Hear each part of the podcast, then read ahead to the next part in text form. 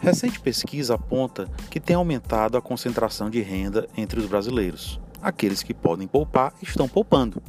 Você também deve ter notado que tem aumentado o fluxo de empresas intermediando e de brasileiros aplicando na bolsa, como através da gigante XP Investimentos. Você já se perguntou por que isso tem acontecido? É insegurança. Brasileiros estão aumentando poupança, aqueles que têm boa receita, mas estão com receios de fazerem investimentos, comprar imóveis, trocarem veículos. Por quê?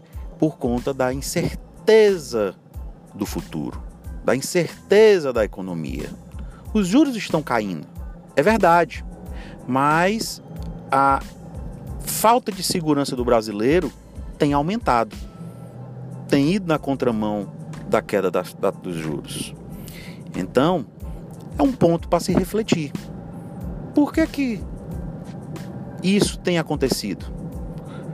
O governo precisa transparecer mais segurança para os brasileiros, para os investidores, para que a economia volte a girar e gerar mais emprego e renda.